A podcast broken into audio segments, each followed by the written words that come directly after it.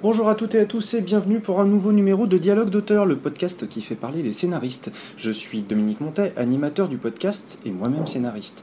Pour ce numéro, j'ai invité le toujours fascinant Marc Herpou, que vous connaissez pour avoir coécrit avec Hervé Admar Les Oubliés, Pigalle la nuit ou plus récemment Les Témoins. C'est une conversation un peu plus longue que d'habitude, mais je pense que vous allez la trouver aussi intéressante et drôle que moi quand on l'enregistrait. Euh, bonne écoute à tous, à bientôt pour un nouveau numéro de Dialogue d'auteur. Dialogue d'auteur est un podcast réalisé avec le partenariat de la Guilde des scénaristes et de la SACD et enregistré à la Maison des auteurs SACD. Pour le coup, j'ai toujours eu envie de, de raconter des histoires. Donc, Ouais. euh, c'est pas quelque chose qui est né sur le tard. C'est vraiment, euh, c'est un- ça a été ancré en moi euh, très très tôt. Euh, je sais pas.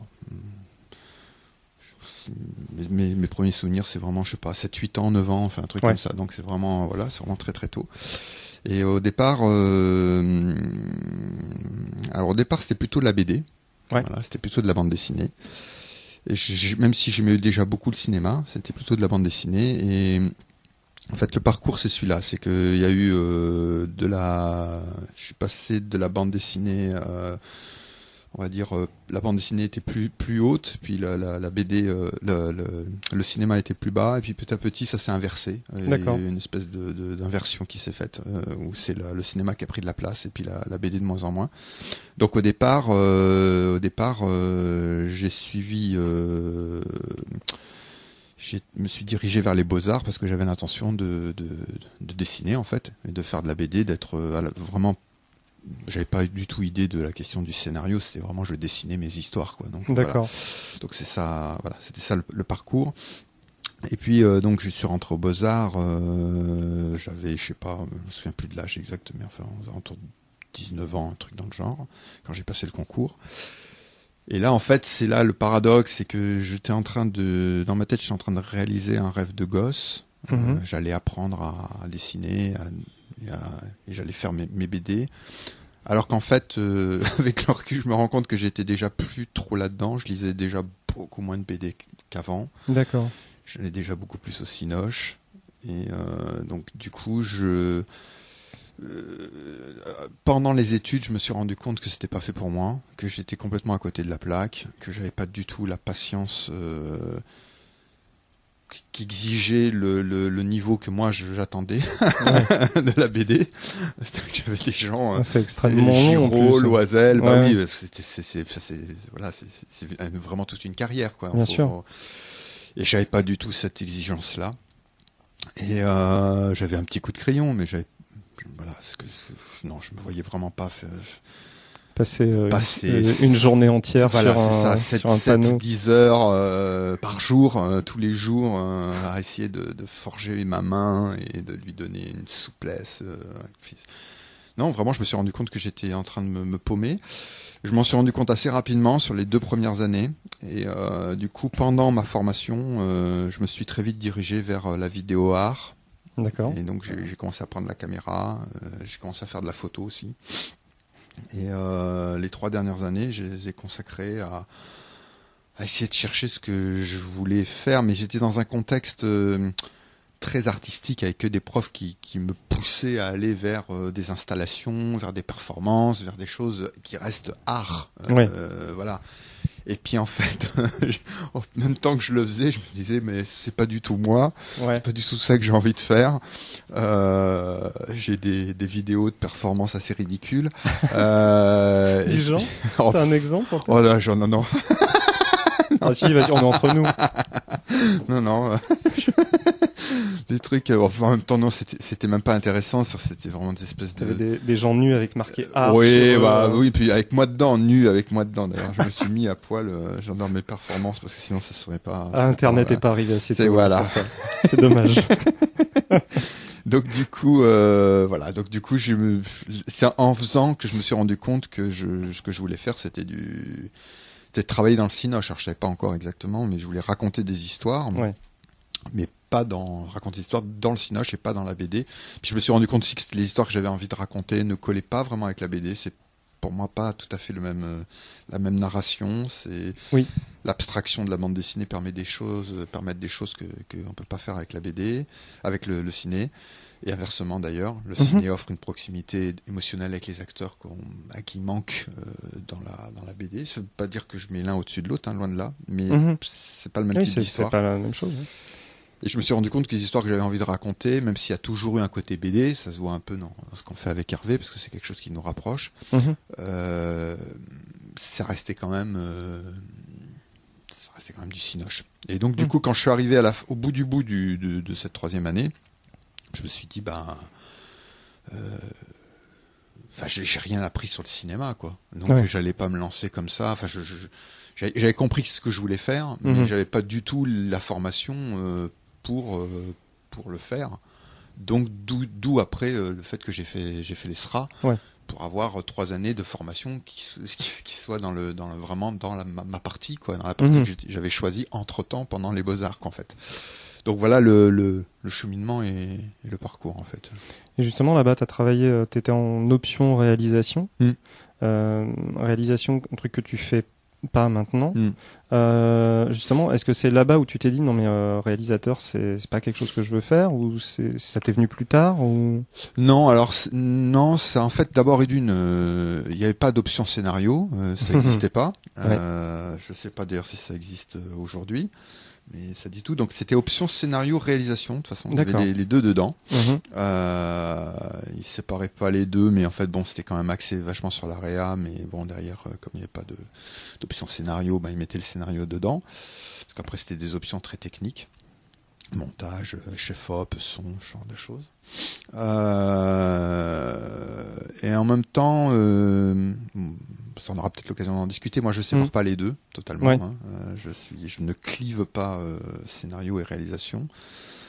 Donc, euh, ce qui m'a éloigné de la réalisation, c'est par la suite en fait. C'est en voyant véritablement le métier en lui-même et en me disant est-ce que j'ai envie, Ouais. humainement, d'être sur un plateau, de me faire chier avec les questions, de me faire chier avec le réel en fait, de Mhm. me faire chier avec le réel. Euh, les comédiens, les tec- la technique, l'argent, le pognon, enfin de, de me faire chier avec le réel, d'avoir euh, les décors, même ne serait-ce que ça, Ouais, ouais. d'avoir d'un seul coup les décors qui sont là, bah c'est pas tout à fait ce que j'avais en tête. ça- ça mais peut donner l'impression que c'est pas euh, c'est un travail finalement qui est moins créatif, qui est plus euh, qui est plus ardu à ce niveau-là, qui est euh, où euh, on- ça peut donner l'impression que euh, on n'a pas de place à la création parce qu'il faut gérer tellement de choses que Bah, c'est le plaisir. Les gens qui aiment qui aiment la réa ce sont des gens qui aiment euh, jouer avec les contraintes et Ouais. qui arrivent à tirer profit. et qui arrivent à être créatifs voilà. là-dedans, ouais, mais Presque, je dirais que c'est parce qu'il y a le réel qui, qui commence Bien à sûr. avoir de, de l'imaginaire de, dedans. Le- le- et, et des gens comme Hervé qui arrivent à passer de l'un à l'autre, c'est-à-dire à passer à du, du- de l'imaginaire au réel et ensuite de réel, du réel à l'imaginaire. C'est-à-dire d'être capable de, de se presque de réécrire ce qu'ils ont pensé bien sûr. euh, en fonction de ce qu'il y a vraiment et de pas chercher à faire plier le réel à l'imaginaire parce que ça ça demande en fait ça peut, ça peut se faire mais ça demande un pognon Ouais. euh, monstrueux quoi Oui, et puis ça peut Euh, être une tendance de scénariste de dire non, non, on l'a écrit comme ça, on va le faire comme Oui, ça, même si ça se, même si on n'a pas exactement ce qu'il faut, on va le faire quand même. oui Et au final, euh, c'est ça c'est une énorme erreur mais euh, c'est une erreur de scénariste comme Ouais. tu dis Ouais. et, et on voit les scénaristes qui passent à la mise en scène et qui n'ont pas de talent de metteur en scène à cause de ça c'est-à-dire ce coup on a le scénario qui est illustratif qui s'illustre il n'y a aucune transcendance euh, de, de- on comprend très bien ce qu'ils ont ce qu'ils ont écrit d'ailleurs ce qu'ils ont écrit peut-être même bien mais quand Oui. on le voit sur l'écran c'est d'une platitude sans nom et on se dit putain ça il aurait dû le faire autrement ça il aurait dû je vois ce qu'il voulait faire mais en même temps une fois que c'est fait avec la, la réalité de tout des comédiens nanana, et ben on sent tout on sent le, le comédien qui colle au dialogue Ouais. on sent le, le, le, le bureau qui est exactement celui qui était pensé mais qui en même temps est d'une platitude sans nom ils n'ont pas trouvé le truc vraiment mieux enfin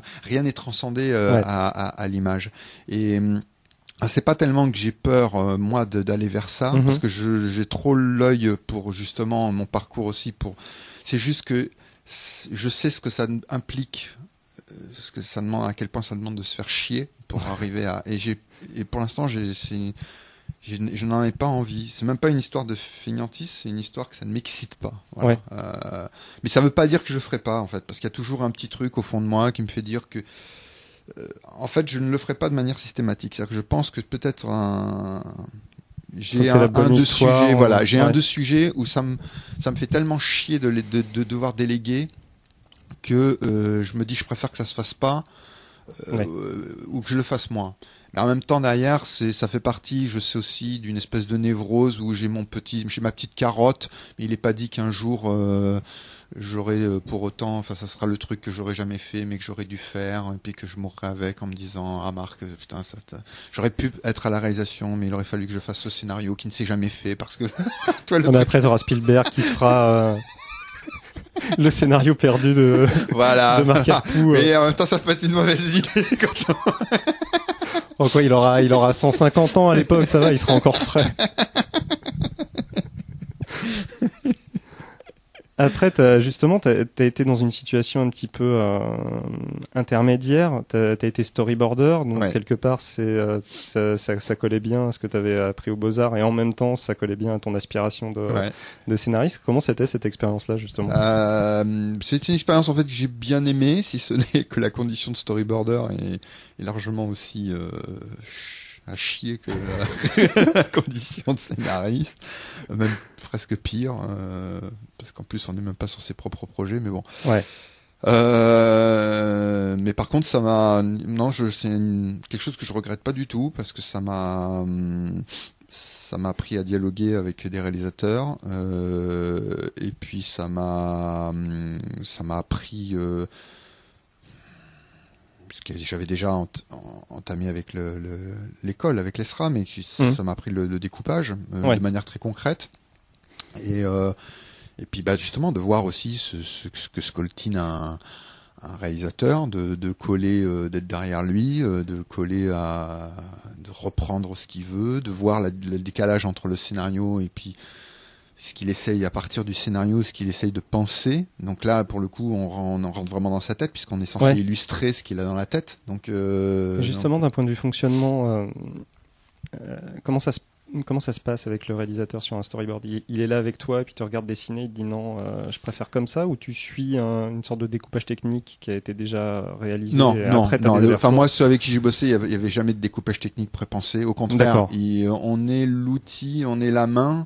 Ouais qui euh, permet de, de voir ce que lui essaye de, de voir justement, ce qu'il n'arrive pas à, faire. Ah, il y en a certains qui vont même jusqu'à faire des grosses patates euh, en amont pour montrer les les, les, les, masses et tout ça, mais ça aide bien euh, ouais, d'accord. pour voir un petit peu dans la case quelle est la masse, je sais pas, du visage et puis ce qu'il devrait y avoir en arrière-fond, enfin ce genre de choses. de la même façon, on croit souvent que le storyboard est collé à des scènes d'action et choses comme ça parce qu'on a on a Hollywood en tête. Mhm. mais pas du tout. Euh, il y a des storyboarders des réalisateurs qui cherchent vraiment à essayer de de de, de, de pré-réaliser leur film je suis vraiment collé euh, avec un euh, je pense à Christian Lee avec Process c'était vraiment du film d'auteur pur et dur. Mais le type essaye de, de, de choper ce qui de, de voir ce qu'il a ce que ça peut donner, quoi. Ce que, ce que, comment, comment de, du scénar il va euh, dégager quelque chose bah, qui. Disons que voilà, pour, pour le dire simplement, la caméra ne peut pas évacuer le réel. Le, le, encore une fois, l'imaginaire, faut se méfier, quoi. L'imaginaire mhm. peut évacuer le réel. On, on, écrit, on se laisse porter par une écriture qui est en fond quelque chose d'assez littéraire. Et puis, euh, et puis voilà, on évacue le réel. Puis d'un seul coup, quand la, quand la caméra est là, bah, elle, elle filme ce qui est là. Hein. Donc on peut pas, si c'est pas là, c'est pas là. Donc la caméra n'a mmh. rien à filmer. Donc euh, d'un coup, on se pose la question. Alors quel angle, quoi, qu'est-ce qu'on va et, donc bah, ça permet de faire un devoir en, amont avant de, de, déranger tout le monde, euh, de déranger toute une équipe euh, et puis de pas avoir beaucoup de temps. Euh, mmh ça permet là de tester puis de dire voir déjà à travers le dessin. Donc un truc très visuel et très concret. Est-ce que ça peut coller? Est-ce que ça est-ce que là vaut mieux que la caméra soit en travelling? Comment je raccorde? Comment bon. Et du coup euh, bah, ça m'a appris ça. Ça m'a appris euh, le, le, scénar c'est une espèce de littérature euh, qui n'est pas l'œuvre. Mhm, bien sûr. Euh, l'œuvre, ça va être le film. Et, le storyboard est une espèce d'intermédiaire entre euh, cet objet fantasmatique qui est le, scénario et puis bah, le, découpage vraiment sur place. c'est une espèce d'entre-deux, une espèce de sas qui permet de tester.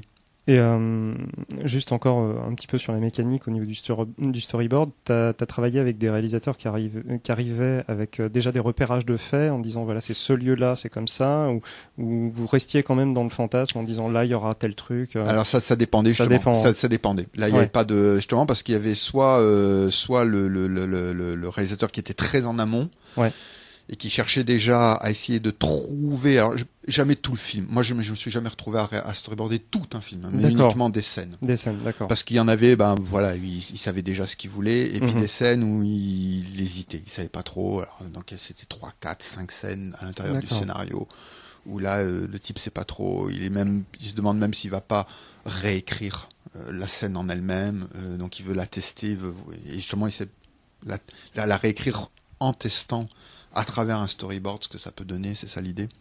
Donc là, on, on, reste dans de l'imaginaire, mais en même temps, encore une fois, le storyboard, par le dessin, concrétise quand même ce qu'il va y avoir. Mhm. Même si c'est pas encore des décors réels, ça concrétise et ça permet de voir s'il a la scène ou pas. Et puis ensuite, il y a le, le, le moment où, euh, pour le coup, oui, on, on, se balade dans les lieux et puis là, il commence à dire voilà, je vais faire ça comme ça. D'accord. Euh, et puis ben, je dessine, et puis on voit un petit peu, et puis euh, ah ben non, en fait ça. Bon, puis voilà. Donc il y a les, les, deux sont les deux sont possibles. J'ai travaillé les deux en fait. D'accord. Euh, quel a été ton, ton, premier scénario qui, euh, on va parler crûment, qui t'a, euh, où tu as eu une rémunération, sans forcément qu'il ait été porté à l'écran derrière, mais mm. ça a été quoi ton, ton coup de pied à ton, ton pied à l'étrier en fait? Bah, ça, ça a été un scénario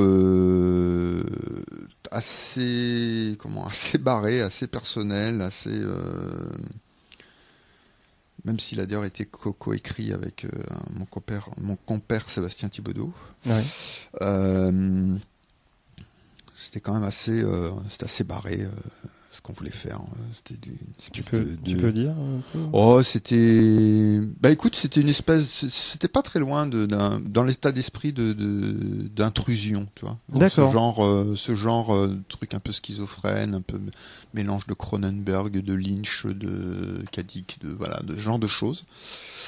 Et, euh, et donc ça a été optionné par à l'époque Programme 33 D'accord. Fabrice Coat.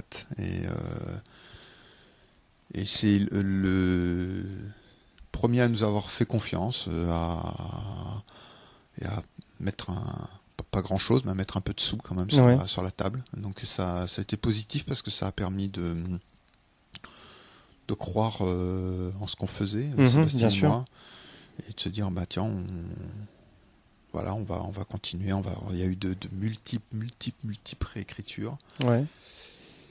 Et euh, j'en tire à deux choses. J'en tire d'une bonne leçon qui a été, euh, c'est bon de réécrire parce que ben, on, on tient pas son son projet là dans le premier G. Ce premier G est jamais le bon. Et en même temps, euh, j'en retire aussi. Il faut faire attention de ne pas s'enfermer dans l'esprit je sais pas comment on pourrait dire, le, projet sans fin. Mhm. Euh, mhm, bien sûr. Et au bout qui de change sans arrêt, sans arrêt, sans arrêt. Au bout de la 17e version, c'est toujours pas ça. puis voilà, mhm. ça raconte presque, c'est presque devenu autre chose. On sait plus trop ce qu'on est en train de raconter. Et euh, il y a un moment où il vaut mieux passer à autre chose. Et puis euh, faire peut-être 4-5 projets. si je dis n'importe quoi, si on doit écrire pendant 3 ans, 4 ans, faire 4-5 projets différents plutôt que de réécrire pendant 4 ans ou 5 ans le, mm. même quoi. Oui, bien sûr. Et, et ça a duré combien de temps justement ce, ce, développement Oh, ce développement, il a été sans fin, vraiment. C'est pour ça que je, je dis ça. Oh, oui, c'était névrotique au bout d'un moment.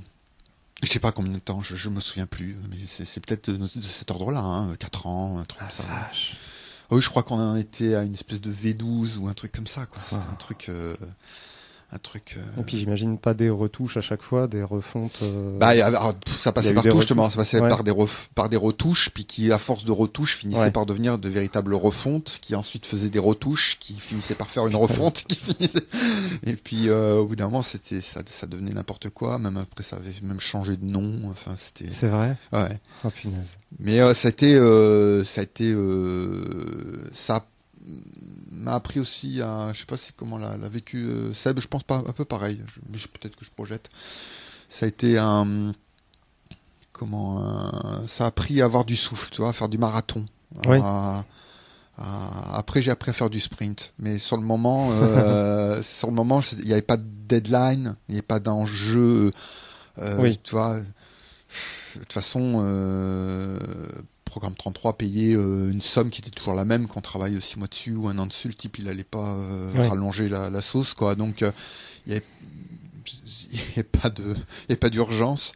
Donc du coup, ça, c'était garder du souffle pour essayer de faire mener le, de mener le projet à bien. Et euh, ça, c'était, ça a été positif. Sur le moment, ça a été douloureux, mais ça a été positif parce que ça m'a appris à, à gérer, euh, à gérer ce souffle, un peu vraiment, je, pense ça comme un sportif, quoi, savoir apprendre à respirer, euh, à, pour, pour, pour euh, durer, apprendre à durer, euh, voilà, ce qui est parfois nécessaire. Et hein. t'as, pas eu d'étape où tu te dis mais euh, je, maintenant je, je, déteste ce truc, j'en peux plus. Ah si, bah si si, bah c'est ce qui a fait à bout d'un moment la rupture et le, la chute du projet, c'est qu'au bout d'un moment on pouvait plus, c'était hors de question. c'était difficile pour pour la prod parce qu'elle avait, elle nous avait quand même porté un peu financièrement pendant toutes ces années et il fallait d'essayer de lui faire comprendre que, que, que ça verrait pas le jour et qu'il en avait marre et que elle avait du mal à comprendre et bon ça s'est terminé un peu en, en autre boudin mais euh, c'est donc il fallait vraiment qu'on rompt le truc parce que c'était intenable vous, euh, vous, pourriez toujours être dessus. Ah oui, c'est ça, oui, c'est ça, c'est névrotique au bout d'un même pour tout le monde, ça devient névrose, tout le monde, personne se rend compte qu'on est dans de la névrose. Puis ça doit pas être compliqué aux soirées, tu travailles sur quoi en ce moment? Le même truc, depuis 15 personne ans. Personne comprenait, personne comprenait. Bah oui. Personne comprenait. C'est normal. Et euh, ce co-scénariste-là, tu, tu, tu, as retravaillé avec lui euh, de temps ah ben, en temps Oui, on a, on, a, on a un projet euh, qui a été... Euh, on a eu deux projets ensemble qui ont, qui ont vu le jour. Euh, Les Irréductibles, oui. voilà, ça a été coécrit avec lui. Et puis Entre deux ombres pour France 3, où ça a été oh, aussi coécrit. En, deux, en 2009, pendant, pendant Oui, dans ces eaux-là, ouais. C'est ça. D'accord. Et euh, justement, euh, bon, on viendra tout à l'heure à, la façon dont tu travailles avec Hervé. Mm. Comment, comment tu travaillais avec euh, ce co-scénariste-là, qui, qui, était pour le coup pas réalisateur? Non, alors, mais il avait des, à l'époque, il avait des envies. c'était, en fait, c'est un, c'est un duo qui, qui, c'était très très agréable de, de travailler ensemble. Tout, tout, ce temps-là et on pourrait très bien. Bon, lui maintenant il est dans l'animation, donc il est vraiment parti sur complètement autre chose. D'accord. Euh, mais enfin, moi, ça me dérangera pas du tout de retravailler avec, euh, avec Sébastien. Tu voudrais faire de l'animation? Non, justement. D'accord. Voilà, c'est lui qui, qui, qui, reviendrait au, au Cinoche. Moi, ça, ça me tente pas du tout, du tout. D'accord. Euh, mais ouais, là aussi, toi, les rapports avec la BD, on pourrait penser que, mais non, euh, bah non, non, pas du tout. Je dessine d'ailleurs même plus du tout, c'est rigolo. C'est vrai? Non. Tu dessines plus du non, tout? Non, non, non, non, non, plus du tout. Non, j'ai complètement. Euh, non, c'est marrant. C'est un peu comme l'écriture, c'est un truc qu'il faut euh, qu'il faut pratiquer très ah souvent ah, pour. faut l'entretenir, sinon c'est c'est comme euh, c'est comme jouer d'un instrument de musique. Exactement. pendant dix ans, tu t'es tout enrouillé, donc ça te désespère encore un peu plus. Donc tu Moi qui pensais que t'allais me faire un petit croquis là, signé Marc Herpouk. non, non. J'aurais pu faire un jeu concours et tout. non, même pas. Bon, bah écoute. Donc non, non, c'était euh, c'était très sympa. Bah lui, donc au départ, il voulait se destiner vers la réalisation. Je, je suis convaincu qu'il avait il a fait de, petits courts-métrages à, à l'ESRA, il avait un vrai talent. Ouais. Je parle au passé parce que je pense pas qu'il ait forcément envie maintenant de, revenir là-dedans, mais je pense qu'il a un, vrai. Euh, et donc voilà, donc on voulait, on voulait, euh, au départ on voulait travailler ensemble, mais c'était lui qui, devait réaliser en fait au départ. D'accord. Dans ce qu'on avait, euh, quand on a démarré quoi, on est sorti, mhm. on s'est connu à, à l'ESRA hein, justement. D'accord. Les bah voilà, c'était euh, j'allais j'allais écrire et puis lui il allait réaliser. C'était en fait c'était déjà un duo comme ça. C'était déjà un duo euh, qui, qui, en fait après s'est déplacé vers Hervé, mais qui, qui était au départ euh, qui était un duo comme ça. Et puis bon les choses sont faites comme ça. Il a pas, il a pas développé de court métrage. Il a essayé, il a un peu galéré, puis il a pas, il a pas bataillé plus que ça non plus. Et puis, puis voilà, les choses sont faites comme ça. Mais donc du coup, on devenait vraiment co, co scénariste mhm. sans plus. Mais euh, donc du coup, il y avait toujours eu, il y a toujours eu ce, ce, truc quand même en fait au départ de, de lui euh, dans nos rapports, puisque c'était sa mission. Dans nos rapports, il y avait cette idée que euh, on coécrivait, mais que lui allait réaliser quand même de toute façon. Et vous coécriviez comment Dans la même pièce, en faisant des allers-retours? Comment ça se passait? Écoute, ça se passe à peu près. J'ai presque envie de dire, ça se passe à peu près comme ça se passe un petit peu avec Hervé. D'accord. C'est-à-dire qu'on on pensait tout ensemble. Mhm. Mais après, on écrivait un peu chacun de son côté quand même. Mhm. alors, il y, a y eu des périodes où on était ce qui n'était pas le cas avec Hervé. Il y a des périodes où on était à, vraiment à quatre mains, mhm. mais il n'y en a pas eu tant que ça, tant que ça. C'était plus, on, s'est changé les choses, on s'est changé les, les, scènes. justement, je vais rentrer un peu dans la mécanique. Quand, quand, tu dis travailler à quatre mains, c'est quoi? C'est euh, chacun son tour, vous passiez sur le scénario dans la même pièce Oui, il y en avait un qui écrivait, l'autre qui dictait. Ce que j'appelle à quatre mains, c'est au moment où on écrit le dialogué, on est vraiment euh, dans la même pièce. Voilà. C'est ça pour moi quatre mains. Après, peu importe la forme que ça prend, mais c'est tiens, je viens d'écrire un truc, euh, lis, mais c'est chaud, hein, c'est-à-dire, mmh. euh, voilà, V0, quoi. Et euh, la personne vient, elle lit, elle reprend direct, tiens, il y a ça qui m'a dérangé, attends, fais voir, tu sais quoi que t'as touché, ah ouais, d'accord. Puis des fois, on se lit le truc à haute voix, voilà, c'est ça le 4 Avec, avec l'expérience, tu trouves que c'est une méthode qui peut être efficace ou que c'est un peu... Euh, je, je, je, jugerai pas du tout dans l'absolu parce que je pense que c'est une pure question de personne de projet. Bien sûr. Il faut, euh, pour arriver à ça, c'est-à-dire les quelques moments où je l'ai eu euh, avec Seb, puisqu'encore une fois, c'est qu'avec Seb que mhm. j'ai eu ces, ces, ces moments-là, et on n'a pas eu beaucoup, mais il y en a eu. Mhm. Euh, il faut avoir un, faut avoir un rapport fusionnel très mhm. très très fort. Une grosse confiance aussi. Oui, mais la confiance, elle naît de la fusion. C'est-à-dire qu'on est, on est, c'est un rapport fusionnel. Donc c'est un rapport humain où euh, le mélange entre les deux personnes est absolu. Toi, je parle du mmh. mélange humain là, toi. Bien sûr. Toi, moi, ça fait plus de différence. Mmh. Donc je suis en train d'écrire. Euh, partager le même cerveau en fait quoi. Euh, ouais, c'est ça, tu vois, c'est c'est y a pas de y a pas de, de tabou, c'est tu, tu fais pipi devant l'autre et y a pas de souci quoi, tu vois, c'est personne te regarde, tu sais lui t'en fous, toi tu t'en fous, c'est vraiment euh, t'as un rapport d'intimité qui est vraiment très très très euh, très très très extrême. Donc ça peut arriver comme ça peut ne pas arriver et je suis pas sûr que ça soit que ça fasse que ce soit forcément du bon ou forcément du mauvais, tu vois, je pense que mmh. tu peux être dans un rapport très fusionnel et aucun des deux ne voit qu'on est en train de faire du caca. Bien sûr. Euh, comment on peut être dans un portrait fusionnel et puis du coup ça va créer quelque chose de magique qui n'aurait jamais existé euh, si l'un l'avait fait puis l'autre après. Euh, donc pour moi, je ne mets pas du tout de règles de travail. C'est par contre, je pense que ça ne peut pas exister s'il n'y a pas cette vraiment cette fusion euh, très importante parce que ça implique un rapport hyper intime où tu es vraiment en train de, de, faire sortir quelque chose de toi euh, très à chaud. C'est pour ça que je donnais l'exemple de faire pipi. euh, c'est très à chaud et puis tu es en train de montrer tout de suite immédiatement euh, le truc et puis l'autre il, il, vient et puis il travaille de suite dessus donc il te reprend. Enfin faut faut qu'il n'y ait plus du tout d'ego. Bien sûr. Ça. Et donc c'est pour ça que je parle de fusion. C'est plus mhm. qu'un ego. Les deux cerveaux ne font plus qu'un seul ego. Euh, voilà, et ça, je pense que ça peut, ouais, ça peut arriver avec une personne particulière, sur des fois même un projet, ça, ça peut exister un moment puis ne pas se reproduire après. Peut-être un moment de la vie des deux personnes, Exactement. ça se rejoint. Euh, Exactement, voilà. bon, là, ça, il y a eu quelques exemples comme ça avec ça, mais c'était pas systématique, et je pense pas qu'on puisse euh, le décliner avec tout le monde tout le temps. Je pense pas du tout. C'est euh, Graham Linhan qui, qui disait ça, le, le, créateur de Father Ted le co-créateur de Father Ted qui expliquait ça, qui travaillait en collaboration avec un autre scénariste et qu'ils étaient justement dans un état où c'était euh, partageaient le même cerveau et qui s'étaient retrouvés plusieurs années plus tard.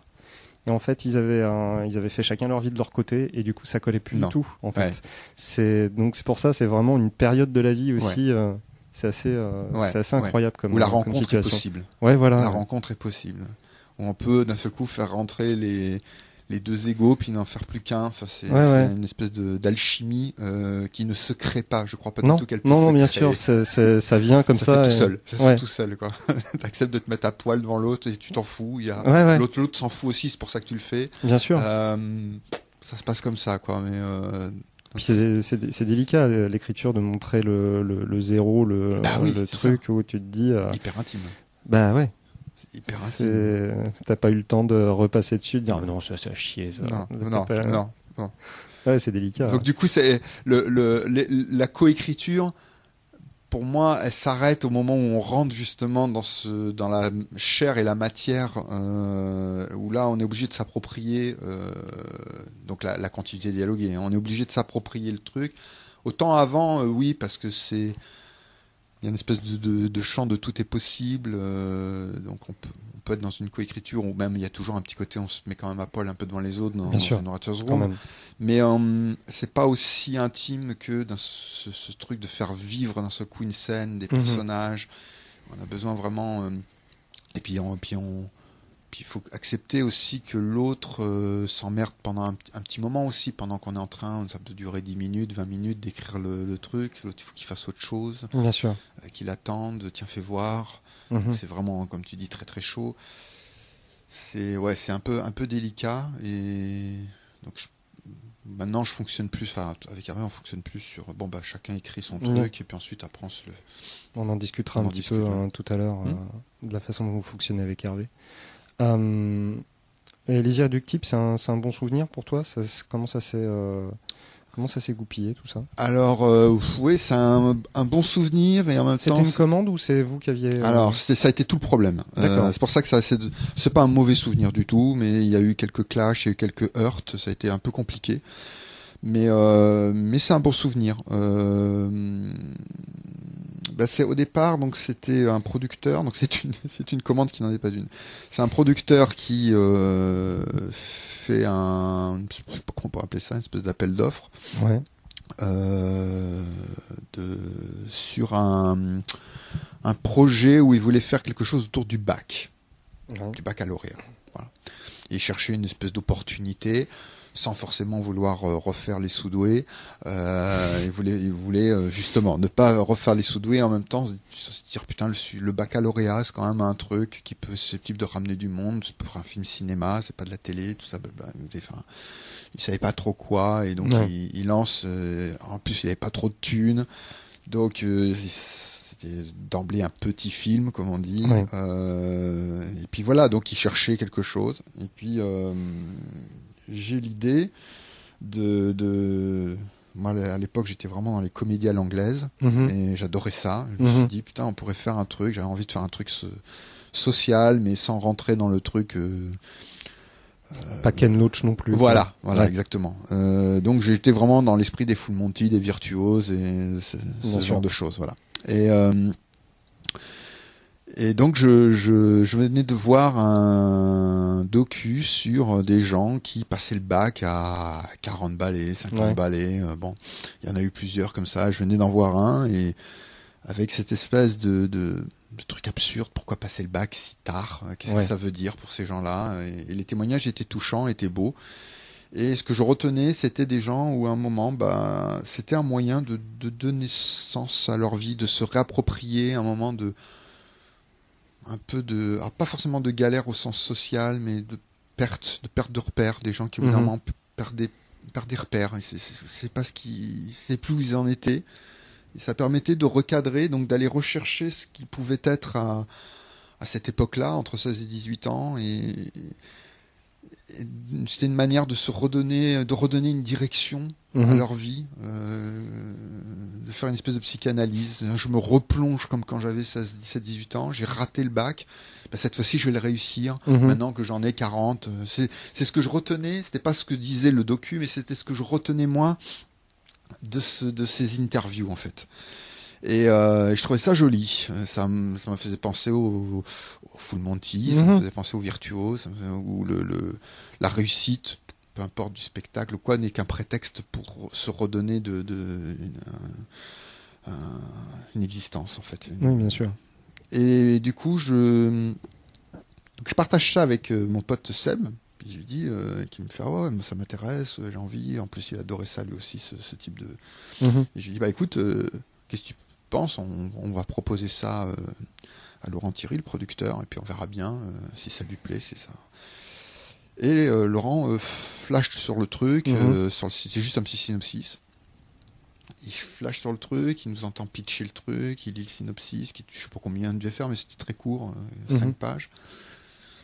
Et, puis donc ça lui tout lui plaisait, c'est-à-dire derrière il y avait à la fois de la comédie, à la fois du social, à la fois tout mhm. lui plaisait. Et donc on commence à rentrer en développement de tout ça. Et donc tout ça va très bien se passer en fait. Donc euh, c'est ça c'est le on va dire le, bon côté, le bon souvenir. Sauf que petit à petit, alors, petit à petit, on, il y a une part de responsabilité qui nous incombe. Petit à petit, on va s'éloigner, nous, de la comédie. Seb et moi. Puis ensemble, c'est là où il y a la fusion et, le mélange peut ne pas avoir du bon aussi. Euh, ensemble, on part un peu en sucette et on s'éloigne de la comédie. C'est de moins en moins drôle. On traite de plus en plus des questions de chômage, des questions de difficultés, de, puisque le pitch, pour ceux qui, qui rappelaient un petit peu le pitch, c'était donc ce type-là qui se euh, qui donc va est joué par Gamblin euh, avec son pote, son pote qui est devenu Cadmerade, euh, qui se retrouve licencié et qui bah, supporte pas en fait sa condition de, de, chômeur et d'un seul coup va alors que son fils est en train de passer le bac il se il va commencer à devenir super chiant avec son, son gamin il faut à tout prix que le bac ça mhm. devient une espèce de challenge où il projette toutes ses sa situation un peu en perdition sur son fils à un point, c'est que euh, il pense que la meilleure façon d'aider son fils, c'est de passer le bac avec lui, puisqu'il ne mmh. l'a pas eu. Et, euh, et, puis donc il se met à réviser. Et, voilà, et c'est à la fois une façon de se rapprocher de son fils et en même temps, euh, en même temps une façon de, d'essayer de, se redonner du sens à sa vie. Et son fils va évidemment de plus en plus se rendre compte à quel point son, son père le fait chier parce qu'il projette des choses et il projette mmh. son propre échec. bref. Et donc euh, tout se joue là, là, dessus. Donc ça, on dépeint aussi euh, bah, une société de l'époque. C'était vers entre 2003 2005, ça, ça, mhm. vers là. Et, euh, et donc voilà, donc petit à petit, bah, ça devient de moins en moins drôle. on commence à traiter vraiment de la. Là, vous allez vers Ken Loach. Voilà, ouais, vraiment. Et, et ben, et Laurent s'y retrouve de, de, de, moins en moins. Oui et en même temps, il aime, il continue à aimer le, sujet, il continue à aimer. Euh, et euh, et donc là, il va faire quelque chose qui, qui, a, créé le clash et qui a fait que derrière, il y a aussi un moins bon souvenir, c'est que mm. Au fond, il va donner euh, le scénario à quelqu'un pour y injecter tout l'humour qu'il n'y avait plus, mais il ne nous le dit pas. Ah d'accord. Voilà. Ouais. Ça, c'est les pratiques de producteurs qui sont dans la commande et qui pensent que, euh, au bout d'un moment, en fait, au fond, on, fait appel à un tel, à un tel, on s'en fout, c'est pas grave. Euh, c'est pas tellement le fait qu'il ait demandé à cet auteur de, de du foot de l'humour, parce que ça, en fait, je reconnais. Euh, je pourrais être de mauvaise foi et puis euh, mhm. jouer autrement. Mais non, j'assume le fait que c'est vrai que c'était par rapport à, au synopsis, c'était de moins en moins drôle on s'était un peu un peu paumé sur, sur la question du ton, pas, mhm. sur le sujet, pas sur ce qui était dit, mais sur la question du ton. Et euh, mais du coup ça a clashé parce que parce que vous n'avez pas été prévenu. Ben voilà, on n'a pas été prévenu, donc c'était mal poli tout simplement. Ouais. Euh, il n'a pas été malhonnête non plus, hein, c'est pas mhm. ça. Il était mal poli, il a été mal poli, donc ça, on, lui a fait savoir. Il y a eu une grosse une grosse dispute. Ça a été après compliqué aussi avec l'auteur. Euh, bon, depuis on s'est tout à fait réconcilié, donc il n'y a pas de souci. Mhm, mais ça a été un clash avec l'auteur parce que l'auteur parce que d'abord l'auteur aurait pu aussi nous contacter, elle savait très bien qui on était. euh, on, la connaissait, elle nous connaissait, donc on aurait pu euh, s'entendre avant. Euh, ça, elle l'a pas fait, donc ça a été euh, aussi une manque de politesse de sa part. Après, évidemment, elle a demandé des sous à la diffusion, donc on n'a pas pu se mettre en accord en amont, de se dire bon bah ok, tu il a raison, vas-y, mais mets de l'humour. Et puis, parce que nous, on, on, est un peu en bout de course. En plus, on était il y a eu pas mal là aussi de, de, de, enfin, de deux mois, d'années même, je sais plus combien de temps ça a duré, deux ans, cette histoire d'écriture, donc on est aussi un peu fatigué, donc c'est aussi mhm. normal de faire appel à quelqu'un d'autre. Mais bon, du coup, ça, le fait que ça se passe comme ça, ça a été très compliqué. Donc c'était un peu logique que ça se passe, mais ça s'est pas bien passé. Voilà, c'est ça. Voilà, c'est ça. Donc c'est pas inintéressant là aussi comme expérience. Ça m'a permis de, bien, des fois, de faire savoir euh, si ça si ça se passe mal, si on sent que le producteur, euh, bah, de, faire savoir au producteur que s'il a l'intention de, des fois il est bon de rappeler au producteur, que s'il a l'intention de, qu'il soit poli, qu'il fasse savoir, qu'il puisse se mettre d'accord avec le l'auteur euh, qui va arriver, qui se retrouve pas débarquer comme ça. Euh, oui, parce que c'est pas évident non plus pour la personne qui arrive de reprendre un truc. Surtout après de deux ans de développement, c'est. C'est évident pour personne. Donc ça, voilà. Donc ça c'était le mauvais le mauvais souvenir, mais euh, parce que ça a vraiment été une grosse dispute et on en avait gros sur la patate avec Seb. Normal. Mais en même temps, derrière, globalement, maintenant, quand j'y repense, ça reste quand même un bon souvenir, si ce n'est après la sortie du film qui a été une catastrophe sur le plan marketing parce qu'ils n'ont pas du tout su vendre le film, ils l'ont pas du tout vendu comme une comédie à l'anglaise, ils l'ont vendu comme une comédie potache alors que c'est pas ça. je me souviens de la bande annonce. Donc c'était une catastrophe. Donc du coup la, la, fiche était monstrueuse, était d'une laideur sans nom. Euh, Backfilm n'a pas du tout assuré sur, sur ce terrain-là. Bon, enfin bon, c'est là après c'est intéressant aussi de voir euh, derrière toute l'industrie euh, mhm. dès qu'on sort une comédie, il faut que faut que ce soit immédiatement potache euh, sur un fond blanc. Enfin c'est c'est regarde les affiches, c'est c'est grotesque quoi. Euh, bon et... je me souviens de ne pas être allé le voir à l'époque parce que ah bah justement ça donnait pas du tout envie. On regardait ça, moi j'avais honte quoi. J'étais en train de me dire ah, putain, faut dire qu'il y a mon nom associé à ce truc. En plus ils ont été prendre la plus l'image la, plus laide avec Gamblin et Cad. C'était sûrement l'image la plus la plus laide du film qui est pas en, plus la scène que je préfère. Euh, pour le coup n'est pas la mienne et qui n'est pas celle que je préfère dans le film. Donc c'est celle-là en plus qui servait d'affiche, donc c'était insupportable pour moi. Donc ça, ça a été aussi le mauvais souvenir, mais là rien, rien à voir avec l'écriture, mais c'était le mauvais souvenir de la sortie du film où c'était d'une tristesse. Euh, voilà. J'imagine. Ah, il y a ton film qui va bientôt sortir. J'ai bah vu la bande-annonce, c'était rigolo. oui, oui, oui, oui. C'est rigolo, oui. Catastrophe. Euh, donc après, euh, il y a eu l'embrasement, si je me trompe pas. Oh, ouais, qui s'est télescopé en fait euh, avec euh, l'écriture des des, des, non des oubliés. Des oubliés, oui. Mais on peut aller dans l'ordre de l'embrasement, ouais, comme tu veux. Ouais, ouais, ouais, oui, ça c'est. alors l'embrasement, comment ça comment ça s'est passé là pour le coup, comme projet? Alors ça, l'embrasement, c'est vraiment un très très beau projet. C'est un unitaire pour. pour Arte. Pour Arte. Ouais, c'est ça très très beau projet, donc je suis vraiment très très content. Mm. Euh, pour le coup, un très bon souvenir de A à Z, vraiment, de tout, euh, de, du début euh, jusqu'à la fin. C'est un, un, super super souvenir. humainement et tout, c'est vraiment un très très beau souvenir.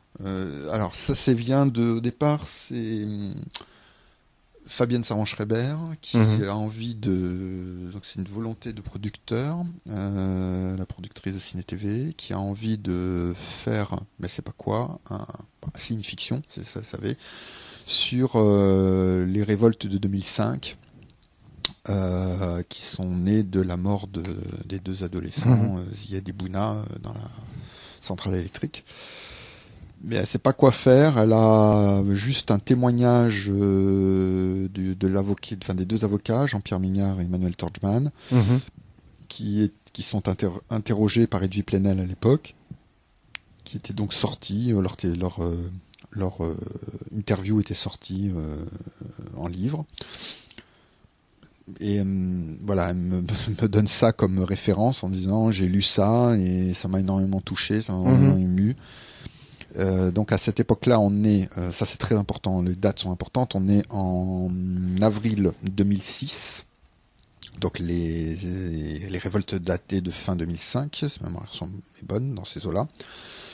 Et donc il s'est écoulé euh, huit mois, je me souviens du chiffre, huit mois entre les révoltes elles-mêmes et puis le livre, la mhm. sortie donc, du, du, de cette interview. donc c'était quelque chose de très à chaud Mhm. Encore, euh, faut pas oublier que les gens disaient c'est la fin de la République. Enfin, il y a mhm. des, mhm, délires totalement euh, n'importe quoi de la part des journalistes. Euh, et donc les personnes concernées étaient encore en deuil, vraiment en deuil. Hein, huit mois, c'est rien du tout, surtout après une affaire pareille. et, et, donc on allait rentrer en campagne électorale en janvier 2007, mi-janvier 2007. Donc, euh, Fabienne Saran-Schreiber me dit j'aimerais faire une fiction sur ça maintenant, donc un truc très waouh. Euh, et il faut à tout prix que le film qui va en sortir, donc comme dit ça en, en avril, sorte, pas soit fait, sorte avant qu'on rentre en campagne électorale. Parce que je veux, donc mi-janvier 2007, parce que je veux que le film euh, ait un impact sur la campagne en elle-même à l'époque. Donc c'était les deux challengers, c'était Ségolène Royal et Nicolas Sarkozy. Nicolas Sarkozy étant à ce moment-là Premier ministre et allait mhm. devenir président de la République. donc elle connaissait mon mon côté militant euh, politiquement et euh, savait qu'elle allait me séduire à ce niveau-là.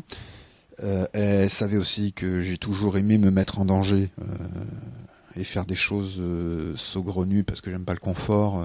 ce qui a fait que je n'ai jamais je ne suis jamais rentré dans une writer's room d'un truc déjà existant mhm. avec voilà parce que j'aurais peur de m'ennuyer. Donc euh, là, elle titillait ce truc-là, mais en même temps, derrière, euh, euh, quand j'ai lu le truc, c'était une interview, c'était, je savais pas du tout quoi faire. Je suis en train de me dire, mais il n'y a pas de, il y a aucun point d'entrée pour faire une fiction. Est-ce que je vais prendre Jean-Pierre Mignard, l'avocat, mhm. comme point de vue Je voyais pas trop.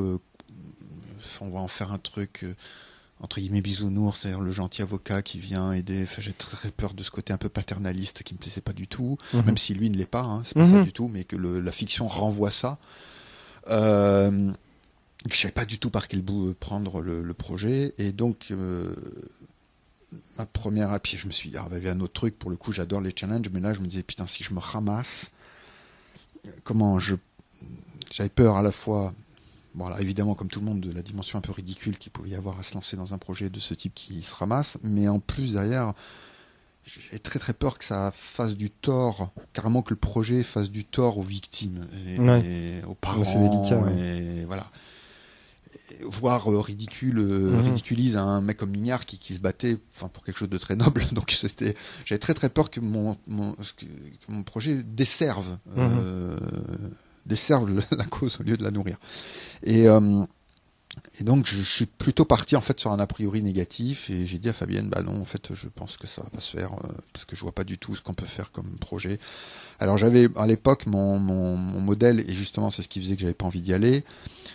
Euh, parce que je me disais je mets la barre trop haut, c'était comment il s'appelle Paul, Paul Greengrass, tu vois, le côté Bloody Sunday, Vol 93, mhm. enfin ce genre mhm. de choses quoi. Tu vois je me disais, mais là, euh, on va, va faut aller dans l'hyperréalisme. Euh, on n'aura jamais le temps de faire cette chose-là, d'aller dans cet hyperréalisme-là, d'avoir une. Puis, puis je me disais, si je fais du Paul Greengrass, ça veut dire que je suis plutôt euh, des Bouna. C'est horrible. Euh, je me disais, j'étais hors de question que j'aille faire un truc aussi pathos. Ouais. Euh, faut avoir un talent incroyable pour réussir à faire un projet de ce point de vue-là et ne pas tomber dans un truc cruel. voilà ou alors cruel et pervers, où on suit mm. quelque chose. Enfin, c'était malsain. Je savais pas, je savais pas du tout quoi faire. Et euh, donc je mets le projet de côté en disant, en partant plutôt sur le un non, mais j'avais pas encore donné une réponse euh, officielle. Et puis j'étais en train de rêvasser, donc ça je me souviens bien de ça, donc c'est une petite anecdote. J'étais en train de rêvasser et j'avais devant moi ma, ma DVD Tech. Ouais. Euh, et mon regard se pose sur le DVD de JFK. Ouais. C'est hyper prétentieux. Mais ça va donner, c'est tout le déclic. Je, je, raconte la, la, vraie histoire. Euh, et, je me dis, putain, non, attends, il y a cette construction-là qui est possible.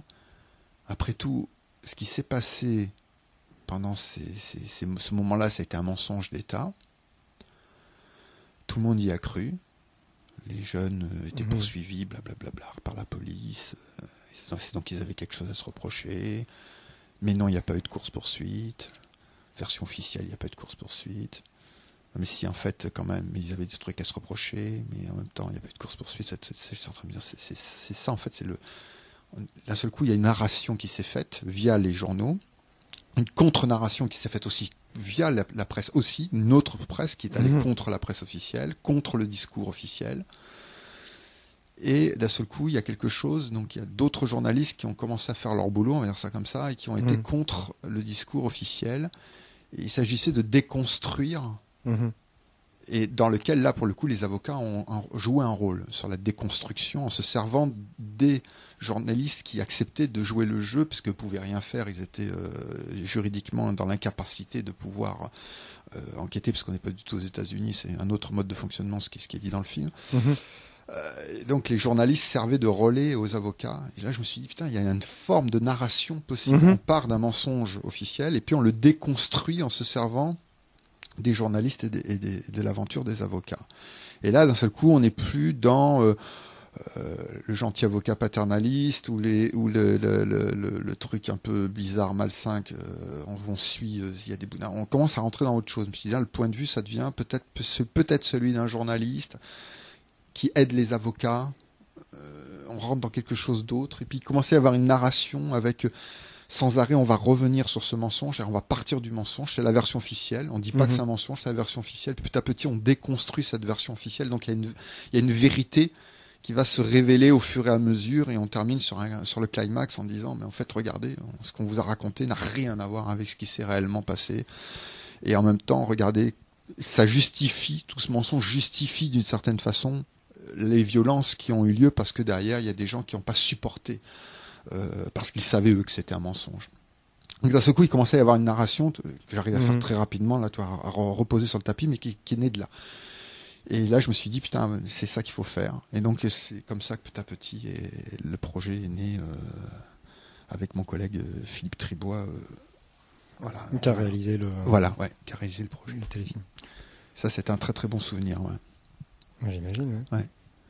Puis ça s'est fait finalement assez rapidement. Et ça, donc ça s'est fait. Ça euh, apporte aussi au côté positif, c'est que ça n'a pas été non plus six ans de. Non, bah non, parce que pour le coup, euh, tout le monde a joué le jeu. Ça, mhm. a été euh, la, la, que ce soit Fabienne qui a complètement laissé travailler, Arte qui a très très vite dit oui euh, et qui nous a complètement laissé euh, laissé bosser, et qui est pas du tout, euh, qui, qui, qui, a fait des, des, des, remarques, des critiques comme Fabienne aussi, hein, d'ailleurs, hein, mais qui, qui, sont tout le temps, voilà, hein, voilà, euh, voilà, qui étaient des vraies critiques, pas pas on, ah oui mais nous on voudrait ça comme ci, on voudrait ça mhm. comme ça, c'était complètement, ils nous ont complètement laissé, si bien que du coup ça a été entre 3 et 4 mois en tout, en en tout, c'est-à-dire de, la gestation euh, du projet, euh, documentation, euh, traitement, enfin synopsis, traitement, séquences V1, V2, tout ça. fin juillet, c'était ça a démarré donc officiellement l'écriture a démarré en mai. fin juillet, c'était donc on va dire entre avril gestation, mhm. puis mai, juin, juillet tout, euh, traitement, V1, V2, V3, c'était bloqué euh, et, avec un truc totalement dingue où Philippe Tribois partait en, il, a commencé à, rentrer en prépa en juin, alors que la à partir sur le traitement, c'est-à-dire que la continuité dialoguée n'était pas encore écrite. Et j'envoyais mes, mes scènes euh, écrites en même temps que eux étaient en train de, de rentrer de super bonne expérience dans le repérage et le dépouillement. ouais ouais, mais ça, ça doit être génial, ça doit être. Euh, C'était super impliquant. Bah ouais, très très impliquant. T'as vraiment l'impression de faire part, enfin, tu fais partie du, euh, du fonctionnement de A à Z quoi. C'est c'était euh, et puis il y avait un côté, il y avait une énergie, tu vois, quand c'est une espèce d'urgence comme ça, t'es dans une énergie qui est à la fois euh, très flippante parce que tu te dis putain mais est-ce que j'ai le recul surtout sur un sujet comme ça? Est-ce qu'on est-ce qu'on a le recul? Est-ce qu'on a le recul? Et puis en fait, donc du coup, tu es très très dur avec toi-même mhm. avant parce que tu dis et en même temps euh, derrière, euh, c'est génial parce que t'as pas le temps de te poser des mauvaises questions. Quoi, tu, mmh, tu, bien sûr. Poses que des bonnes questions et puis tu dis ça, ça j'ai pas le temps, je m'en fous, on y va. J'ai pas mmh. le temps, j'ai pas le temps pour savoir si euh, t'as pas le temps de te faire des petites angoisses existentielles d'auteur. Tu, tu es obligé d'envoyer le truc direct. Tu te dis attends, attends, je réécris tout, faut que je change de point de vue. Attends, voilà, c'est ça. T'es obligé. Puis du coup, t'as le même regard en face, c'est-à-dire que ce soit la chaîne, la, la prod, la, la le, le, le réalisateur, l'équipe. Euh, c'était super gratifiant parce qu'il y avait en plus je travaillais vraiment avec euh, je tenais à ce que les, les, les personnes euh, intéressées, mmh. c'est-à-dire en l'occurrence s'il y a quatre tout ça, les gens qui sont euh, euh, qui étaient comment Traoré était le, le, frère de Bouna, mmh. que ce soit Muettine, ce que les gens, les, les familles, tout ça, mmh. lisent Mhm. Euh, je voulais, enfin, je avec euh, Philippe, hein, on avait décidé mhm. qu'il lisait et que si il y avait des choses, y compris je, Mignard, hein, Jean-Pierre Mignard, mhm. ils ont tous lu. et s'il y avait des choses qui leur posaient problème, dans leur représentation, parce mmh, bien sûr. ils ne peuvent pas, enfin, le, personnage ne peut pas être le réel, c'est pas possible. Donc, mmh. on en avait discuté avant, ils avaient trahir non plus, Voilà. Mais que si vraiment je leur fais dire ça et que c'est pour eux ça leur, ça leur est insupportable que je leur fasse dire ça et que ou qu'ils le diraient pas comme ça, mmh. euh, je veux bien que tu le dises, mais alors euh, avec d'autres mots. Euh, je leur avais dit, c'est vous qui décidez. Mhm. Moi, je, ne jugerai pas, c'est vous. Euh, ok, tu veux, tu veux pas que je dise ça, je l'enlève. Ok, tu veux que je dise ça autrement, dis-moi. Dis-moi, je tape. Je ne mhm. chercherai même pas à savoir si c'est bon ou pas bon plastiquement. Je tape. Parce que c'est toi. Sur le reste, non. Mais mhm. sur ça, sur ce qui te concerne toi. Euh, et donc, ça a été le cas. Euh, et comme on était à la bourre, bah, vu, vu les conditions de tournage, euh, je me souviens d'un truc téléphonique où j'avais Siaka Traoré qui, qui était en train de me dire alors ça euh, je veux pas que tu, tu, fais dire ça tu me fais dire ça comme ça euh, je suis d'accord mais euh, ah ok très bien dis-moi je, je, tape en même temps vas-y dis-moi alors bah moi je, je voudrais le, que tu, le dises comme ça donc je tapais au fur et à mesure. Ok tu le dis comme ça très bien papa t'inquiète pas c'est envoyé c'est parti c'est Philippe qui reçoit. Et en fait j'en suis très content parce que du coup il y a ah voilà, il n'y a pas de trahison, il n'y a mhm. pas de. Ce sont les mots euh, qui ont été validés par les gens qui sont euh, dans le film, euh, que ce soit Mignard, que ce soit Torchman, que ce soit encore une fois Siaka, Mutine, ça c'est vraiment les gens qui ont. voilà, ils ont participé à leur façon, ils étaient là sur le tournage. voilà. Et en même temps, derrière, on leur donnait pas non plus toute la tribune, parce qu'on a traité aussi euh, derrière les policiers. Euh, alors là, pour le coup, les policiers, ça a été un autre problème parce qu'on pouvait pas avoir vraiment des gens qui se qui voulaient, qui acceptaient de se mettre en avant, euh, mmh, vu, les, vu leur situation, ils pouvaient pas le faire, mais on a quand même eu des témoignages, on a quand même, moi-même, comment maté énormément de, de, de de, de reportages sur la BAC, de mmh. travailler leur, leurs conditions de travail, de, traiter leurs conditions de travail et de montrer à quel point c'était euh, c'était aussi leur situation est, est aussi euh, enfin difficile, par moments ignoble, inhumaine, et les, et les pousse à devenir des, gens qui n'ont pas forcément envie de devenir. Et donc, euh, bah ouais, par moments, les, les, les, flics peuvent devenir des sales cons. Il y a aussi derrière des conditions qui les font devenir comme ça. Et ça aussi, donc, du coup, c'était traité. Et je n'en ai pas toujours raison. Euh, j'ai eu euh, devant moi aussi dans, les, dans ces cités-là des petites frappes, des petits connards. Bien sûr. Et euh, donc c'est traité aussi. Il y a voilà, il y a c'est pas c'est pas. je considère pas avoir fait un truc binaire quoi, angélique. Oui, voilà. Enfin, je pense que pour coller au réel, faut pas être manichéen. Non, c'est pas. Ça. ça. serait une erreur. Non. Donc du coup, il y avait cette ambivalence qui reste pendant tout le long et non, c'est puis ça a été très très bien reçu euh, par tout le monde. Justement, oui. Comment ça, les, les familles, ça... ça... a été ça a été très très beau. Voilà, ça a été très mm. très beau. Genre, je, je c'était un moment mais hyper émouvant. J'imagine. Je, enfin, ce que j'ai vécu, autant j'ai après j'ai vécu des, des, très beaux moments sur la réception d'autres projets avec mm-hmm, Hervé, mais ça, il y avait une dimension humaine supérieure. C'était, c'était, je l'ai jamais eu ailleurs, quoi, d'avoir d'un seul coup des gens qui, qui, cette réception là euh, c'est ouais c'était particulier ouais. c'était très très le pathos il était à ce moment-là oui voilà c'est ça c'est ça. Il était pas à l'écran mais il était mais c'est bien dans voilà il était dans la dans la salle euh, avec Claude Dillin le maire et tout ça. C'était vraiment un ouais ouais c'était très très très très beau et, et puis toutes mes craintes se sont enlevées à ce moment-là et voilà j'étais très très content euh je suis très content que ce projet existe, surtout euh, après ce qui s'est passé euh, avec l'amnistie des policiers. ça. Je suis très content que ce projet-là existe et qu'il puisse continuer à être regardé. Il est sur iTunes.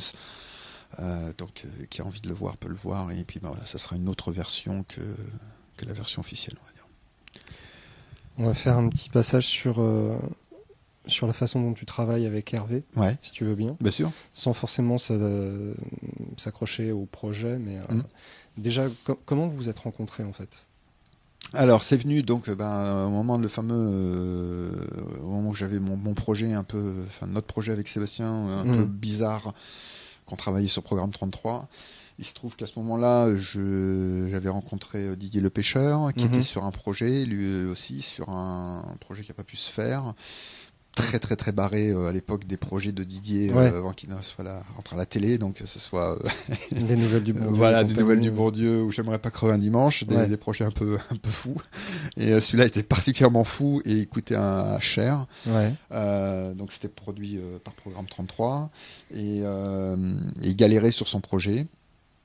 Et il se trouve que Fabrice Coat, le producteur de Programme 33, avait fait lire le projet à, à Hervé, qui avait donné, euh, qui avait fait un, une sorte d'expertise, de script doctoring, mhm. euh, un retour, euh, qui avait débloqué des trucs, mais pas tout. Mhm. Ils n'étaient pas encore très satisfaits. Et puis moi, je me retrouve à lire ce projet-là et et puis je commence à donner des, des, idées, à dire, ben, mais comme ça, c'était purement amical. Ben, moi, je ferais ça comme ci, comme ça. Mhm. Et puis euh, Fabrice, quoi, dit, euh, putain, ça, ça c'est bien. Enfin, moi, ça me plaît. Je vais en parler avec Didier. Euh, Didier valide, dit ouais, pourquoi pas, ok, très bien. Et puis, ben, du coup, je suis payé pour réécrire, mhm. donner un point de vue, une version, faire une réécriture du projet. Et, euh, et euh, bah à l'époque, j'avais euh, comment j'ai réussi à dégager une belle histoire, mais il me manquait euh, incontestablement l'expérience de l'écriture. Donc il y avait mhm. des scènes qui étaient super longues, mhm. il y avait des, des, des, dialogues qui étaient vraiment il y avait des trucs qui collaient pas. Et et puis il, avait, il manquait vraiment aussi la dimension réa, enfin tout ça. Et donc mhm. il dit ça pourrait être bien si parce que Didier il en pouvait plus il était en fin de course sur, ce projet il avait donné tout ce qu'il pouvait mhm. et, euh, et du coup Fabrice a l'idée de faire de filer le projet à, euh, à, nouveau à Hervé ouais. en disant bah tiens euh, faites un truc ensemble et puis faites une proposition et puis Didier il, la reprendra quoi donc en gros de reprendre mon histoire, mais avec derrière l'écriture, l'expertise d'un metteur en scène comme Hervé. Voilà. Et, euh, et puis donc on se met à coécrire sur ce, sur ce projet pour Didier. Euh, et voilà, et Didier a, bien apprécié, il l'a repris ensuite, il l'a remis à sa main évidemment. Euh, et puis en fait tout ça a fini par capoter, même si le projet était vraiment bien, je pense à la fin, mais il coûtait vraiment trop cher par rapport à ce qu'il est à la proposition loufoque barrée de, de, Didier au départ. D'accord. Et euh, mais du coup, entre temps, bah voilà, entre temps, on se découvre euh, avec Hervé et puis on découvre qu'on a vraiment des, des, univers communs, des mhm. envies communes, et puis euh, une, amitié qui commence à naître. Et puis on se dit bah tiens, ce serait bien qu'on se revoie. Euh, Hervé qui me dit tiens, j'ai des projets, j'ai pas forcément envie de les de les développer tout seul. Euh, bah, mhm. De même, bon voilà. Et puis donc on va se retrouver autour de projets qui, je sais pas combien on en a écrit ensemble, mais euh, trois peut-être, un truc comme ça, qui mmh. se sont pas faits, qui pareil, mmh. écoute, étaient euh, soit très codés, très genre. Du long, oui, c'était que du long métrage.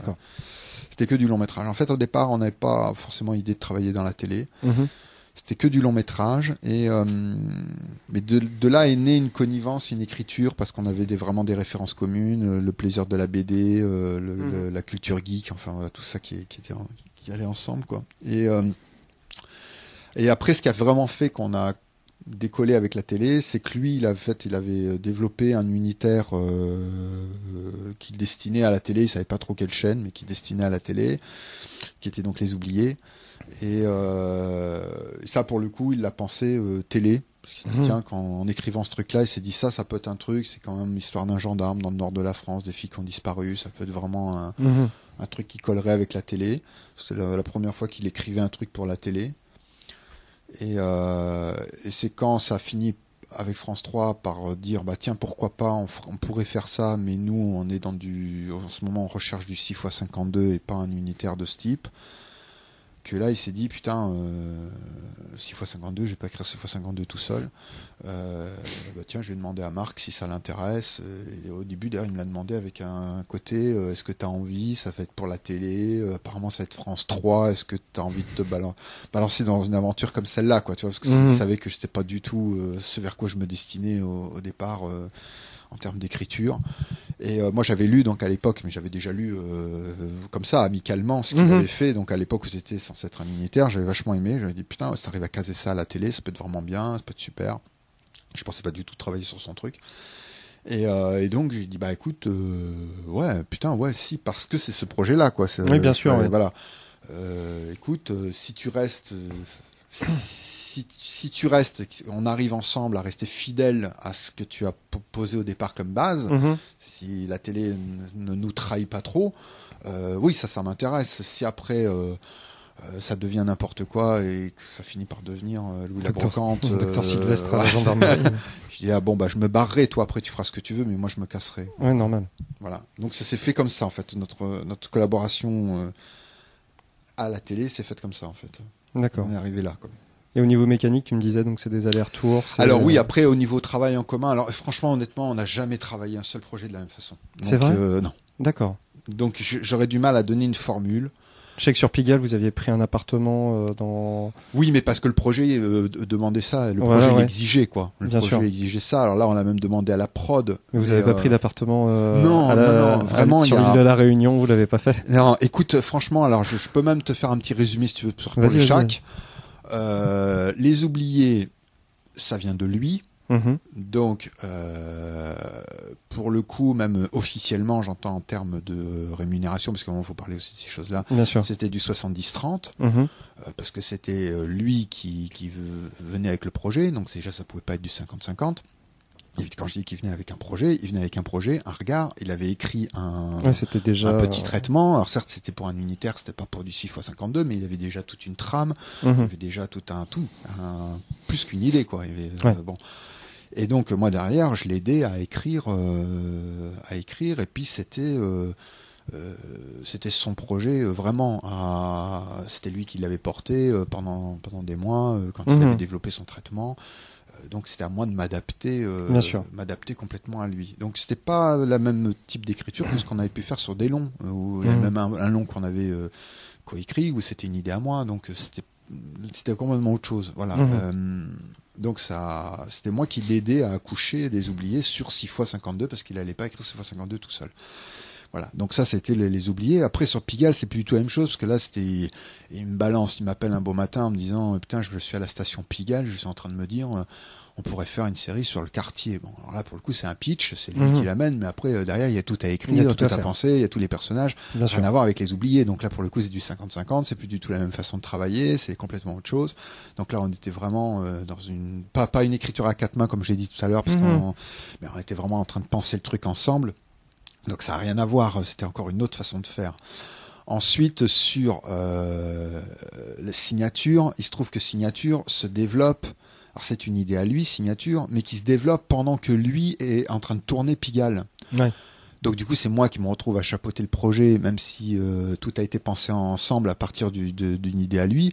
C'est moi qui me suis retrouvé à porter complètement le projet tout seul. Donc on pouvait pas du tout travailler avec la même de la même façon Bien sûr. Euh, que sur Pigalle où on était complètement en vrai binôme. Là, lui, il était en plein tournage, j'allais pas le faire chier, donc tout était, euh, c'était moi qui portais les six épisodes et qui était en train de les développer, quoi. Bon, alors après, il a refait sa version réa, mhm. il a entièrement revu, donc c'est pas, je suis pas en train de dire que c'est moi qui ai tout écrit tout seul, mais c'était pensé tout seul euh, penser à deux.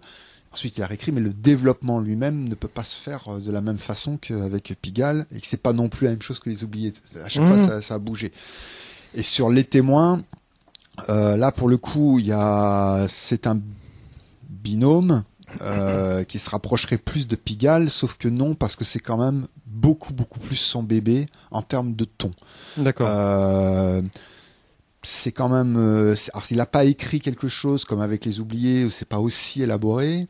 Euh, d'ailleurs, en termes de, de, de répartition, c'est 60-40, mais je considère que c'est pas 50-50 parce que c'est quand même son univers, euh, mhm. ses névroses, son mental à lui, sa, voix de réalisateur est très très importante sur les témoins peut-être un mhm. peu plus que sur le, les, les, autres sur les autres projets sur les autres projets enfin si les oubliés oui mais sur, sur, sur Signature et, et, et, Pigalle un peu moins. Mais les témoins, là, c'est vraiment ses obsessions. Le, le, personnage de Casse-Gorbier, c'est complètement son délire. C'est quand même pas mal lui qui porte euh, mhm. la série avec euh, Paul Maisonneuve. Paul Maisonneuve, c'est aussi un peu son bébé. Mhm. Donc il y a guère que Sandra, qui est un personnage un petit peu... Mais le rapport entre Paul on va dire tout ce qui se passe dans l'épisode 5, le rapport entre Paul et Casse-Gorbier, c'est quand même vraiment les délires, euh, le mental et les délires de, de, de Hervé. Donc euh, c'est plus là moi qui fait un peu de la maïotique et qui, Mhm. qui cherche à le faire accoucher de son de quelque chose Bien sûr. et qui écrit les, les traitements. D'ailleurs, beaucoup des dialogués, j'en ai écrit que deux. Euh, D'accord. ça dit quelque chose aussi. Mhm. Euh, les dialogués, j'en ai écrit que deux, l'épisode 3 et l'épisode 5 euh, sur 6. Euh, en revanche, je me suis tapé tous les traitements, mais euh, mais ça dit des choses aussi sur le. Et je, je- enfin, encore une fois, c'est pas du tout. euh, je ne regrette pas du tout. C'est comme ça que ça devait se passer sur les témoins. Euh, c'est comme ça que c'est en train de se passer sur la saison 2. Là, je suis sur tous les traitements, mais les dialogués, c'est de fortes chances pour que ce soit Hervé même qui les Mhm. écrive de A à Z. On verra. Mais euh, pour l'instant, ça se, ça se. Alors que ça n'a pas été le cas sur euh, sur euh, les, les- sur Pigalle. Je je- j'aime bien laisser. euh, je trouve un projet, il doit vivre. Euh, Mhm. Et il y a un moment où il il entame une il, il il entame une direction et il faut épouser cette direction parce que c'est c'est le driver de de le de de la série. C'est c'est le c'est ce qui va driver la série. Si on commence à aller contre, on commence un peu à forcer les choses. Ça commence à être de l'ego, à dire ah Mhm. mais moi j'ai envie de non, Mhm. vaut mieux que ça se fasse. Les choses se font et puis ça donne quelque chose, ça renvoie quelque chose. Et puis ça ça doit se faire comme ça et ça se fait pas autrement. Et puis et puis point barre. Donc aucun de ces aucune des séries n'a été écrite de la même façon parce qu'elles ont elles ont appliqué chacune un peu leur leur démarche. Ouais, c'est les projets qu'on. Oui, c'est les projets dirigé, qui ont euh, la façon dont ça devait se faire. Ouais. Et puis des impératifs. Signature aurait peut-être pu se faire autrement mhm. s'il avait été là, mais comme il était en tournage et qu'il fallait que ça avance. euh, Ouais. voilà. Mais ça a été alors un peu la même chose avec la saison 2 de, de Pigalle, même si elle n'a pas vu le jour, Mhm. où lui, il était en tournage de signature et c'était moi qui portais de plus en plus le projet euh, euh, tout seul. Voilà, mais bon. Et là, du coup, en ce moment, donc, tu es sur les traitements pour euh, une saison 2 des témoins, Ouais. pendant que euh, là, Hervé est en tournage euh, C'est ça. ou en préparation. En préparation, En ouais. préparation euh, de la mini-série que vous avez pour Arte. Hum, ouais. Euh, comment ça se passe? Vous continuez à faire des allers-retours quand même ou- Oui, bah là c'est pareil. Là, là, par exemple, bon exemple avec la mini-série d'Arte, ça a Mm. été, bah lui était en, en tournage de, des témoins, Ouais. donc c'est moi qui ai porté la mini-série. En même temps, euh, au bout d'un moment, euh, c'est une histoire de maison hantée. Euh, je me suis retrouvé enfermé moi en tant qu'auteur dans la maison hantée. Ouais. Elle m'a hanté de plus en plus. Euh, je me suis retrouvé de plus en plus enfermé dans cette maison à pas savoir comment en sortir. Ouais. Euh, Hervé a récupéré le truc. Il n'a pas vraiment, lui tout seul, euh, trouvé le moyen de sortir de cette maison. Donc on a fait appel à quelqu'un euh, Mhm. d'autre qui est Sylvie Chanteux, Mhm. euh, qui nous a amené, elle, une issue. Et puis voilà, ça a été, donc là, pour dire que voilà, c'était encore, euh, encore un, un autre, un, un autre exemple de, Mhm. ça devait se faire comme ça. C'est pas moi tout seul qui allait sortir de la maison. Il fallait qu'il y ait un- une tierce personne. C'était même pas Hervé. Il fallait qu'il y ait une tierce personne pour nous dire. euh, si là vous pourriez appuyer sur tel point, tel point pour, euh, pour d'un seul Mhm. coup euh, amener un autre chose, euh, ce qui nous manquait.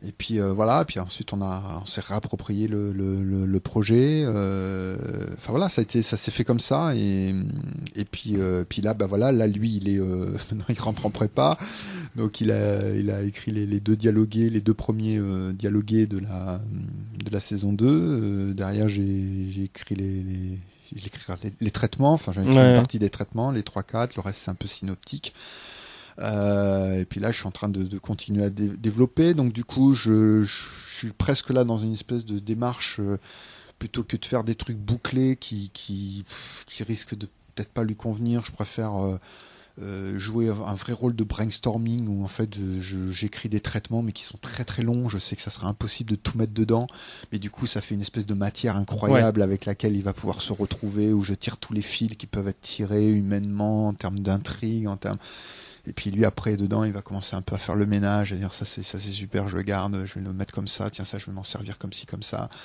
euh, plutôt que d'essayer moi de boucler des trucs qui seront qui seront peut-être pas exactement ce qu'il peut attendre euh, lui de son Mhm. côté. Donc euh, c'est d'essayer au contraire de lui amener une matière incroyable. euh. Du coup moi je m'éclate, hein, c'est super, Mhm. je m'amuse à mort parce que je, je je, je me mets aucun interdit. D'ailleurs, lui-même, euh, il va partir là-dedans. hein, Tiens, vas-y, euh, éclate-toi, fais, fais, fais ce que tu as envie de voir. Donc, je fais des scènes des fois qui sont très longues, mais euh, je me dis bon, là j'en ai, pour pour du 10 épisodes, 10, 12, ça, tu vois, ça, a dépassé. On est parti sur du 8 en plus. Hein, c'est 8 fois 52 la deuxième. Pour l'instant, pour, l'instant, c'est pas sûr. D'accord. C'est pas sûr que ça soit validé, mais pour l'instant, nous, on est parti dans notre tête sur sur du 8. Finalement, c'est 22 épisodes.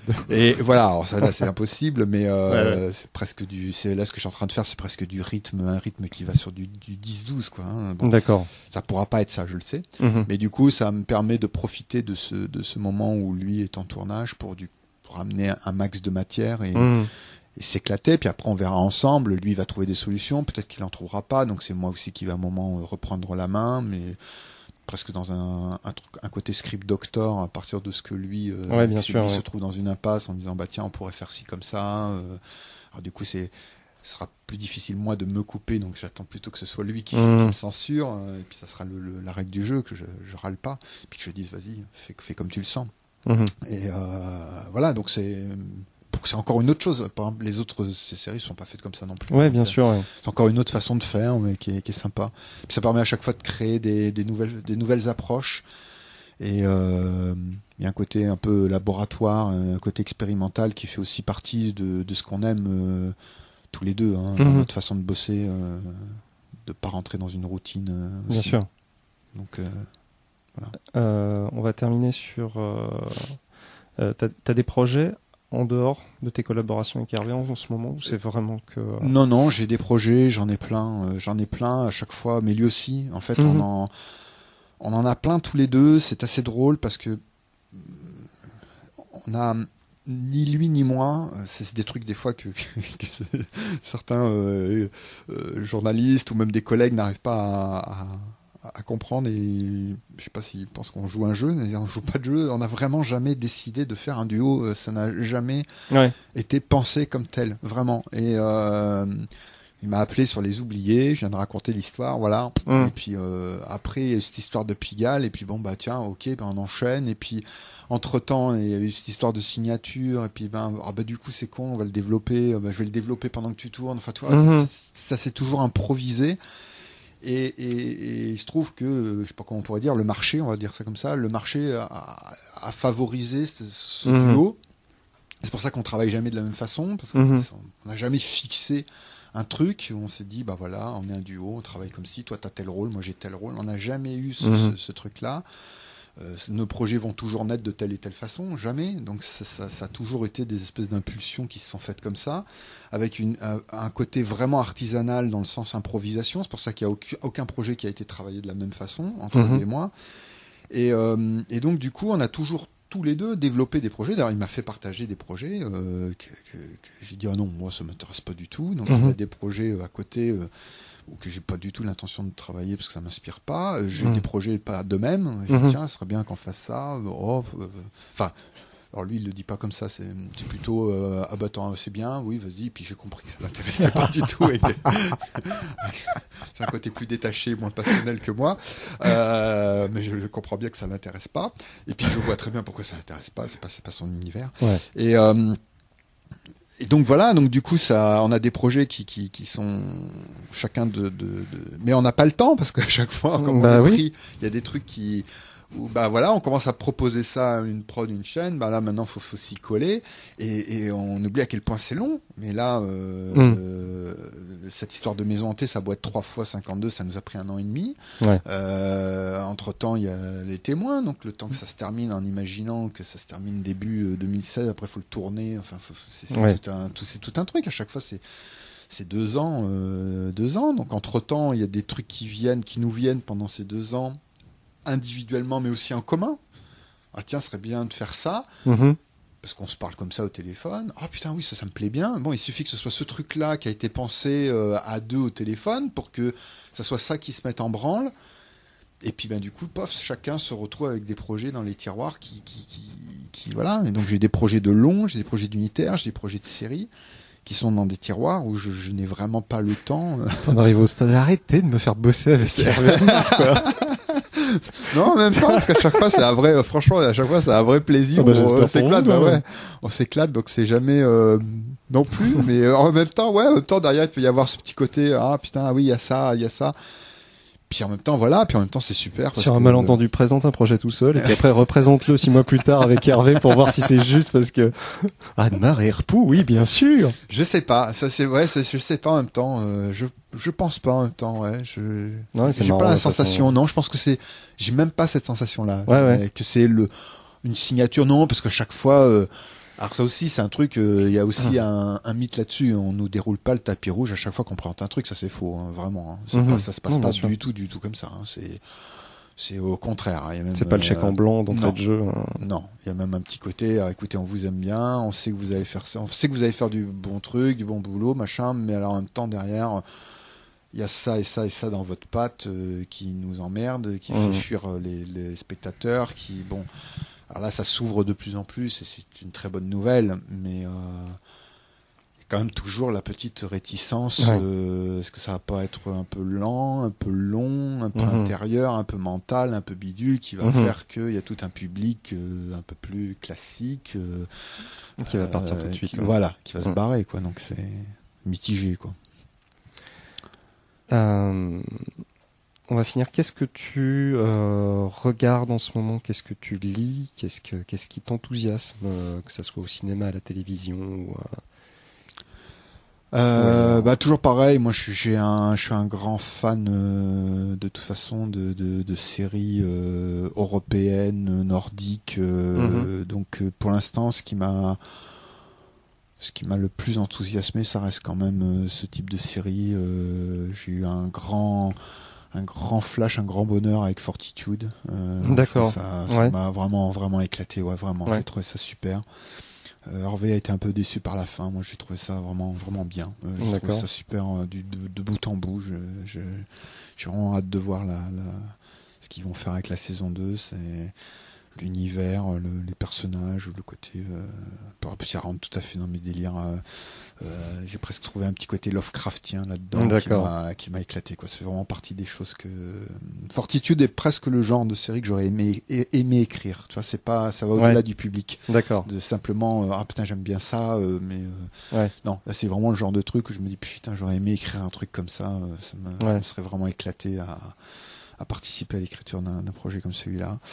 Euh, Happy Valleys. Mhm. Euh, ça aussi, genre de truc, euh, voilà, pareil, genre de truc que j'ai j'ai tu vois ça me plaît plus que même des séries comme Fargo tu vois alors que alors que les frères Cohen j'adore mhm. j'étais déçu par la série ah ouais, ouais.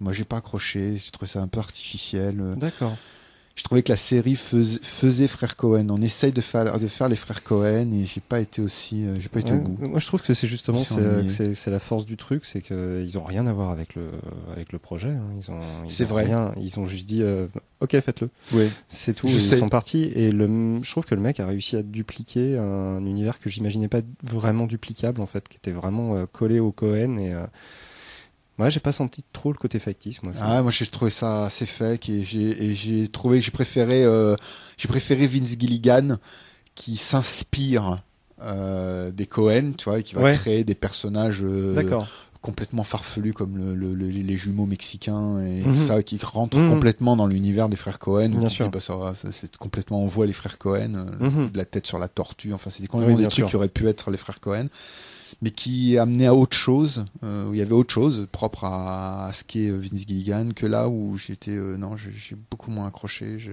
je pense à ça, tu sais pourquoi? Parce que je, pour, je pense à Fargo, parce que évidemment le début de Happy Valise mhm. fait penser à, à Fargo, quoi, mhm. avec ce mec qui essaye de, de qui, qui propose un enlèvement, un, un faux enlèvement, puis qui ça part en cacahuète, et mhm. puis il se retrouve complètement dépassé. Bon.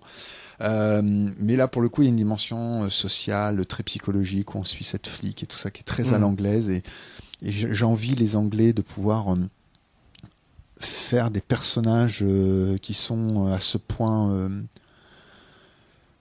dans le réalisme, j'inclus le casting, quoi, tu vois. Mm-hmm. que les, les, les, les, têtes, les, les, têtes, les, la déco, les, les, les costumes, qui cherchent pas du tout à, qui épouse une réalité. Il n'y a pas de glamour, quoi. Non, voilà, il n'y a pas de glamour. C'est vraiment. Euh, c'est toute la différence entre le skins anglais puis le skins américain, où d'un seul coup, tu avais des espèces de, une espèce de télé-réalité qui venait se foutre à l'intérieur de la série dans la version américaine, alors que tu n'as pas ça du tout dans la version mm. anglaise. Et euh, donc je vais, je fais, je fais énormément, euh, énormément, ouais, dans ces, dans ces séries-là, dans des séries. Euh, pour l'instant, c'est vraiment les séries nordiques qui m'éclatent le plus, que ce soit Peaky Blinders. En fait, tout ça, c'est vraiment ce que, ce que, ce que je kiffe en ce moment le, le plus. Et puis en littérature, je, je, je, je, lis vraiment très très peu de romans. Je sais que c'est une honte, mais je, je suis très très peu littéraire. Je, lis, mhm. je lis beaucoup, mais euh, je m'éclate à lire de, des essais. D'accord. Donc je suis très très très particulier. J'ai un rapport à la fiction euh, qui est très particulier. J'arrive pas, à, une fois que j'ai passé ma journée à, à écrire, à raconter des histoires, pour me détendre, ouvrir un roman, c'est juste pas possible. Et donc, je, ah ouais, exactement. Puis j'ai un regard sans arrêt critique sur le mec qui est en train de dérouler sa narration. Alors que ça me le fait pas quand je regarde un film parce que c'est un autre rapport. Ouais. Je, suis dans l'image. Ça te met de la distance. Oui. Euh, ouais. Je suis en train de regarder la réa, je suis en train de regarder d'autres choses. Alors que quand je lis un roman, je, j'ai l'impression de rester en, dans, dans, exactement de faire mes devoirs ça ça m'insupporte. Donc du coup je lis énormément de d'essais de, de, tout de la politique de la philo de la socio de la psychanalyse des trucs euh, mais des trucs qui m'aident après à réfléchir sur mon, mon, mais pas du tout euh, pas du tout de la littérature. Donc je je peux pas du tout parler de, de voilà. C'est pas grave. Non. Toutes les, toutes les réponses sont bonnes. Voilà. Bah, merci beaucoup. Bah, je t'en prie. C'était chouette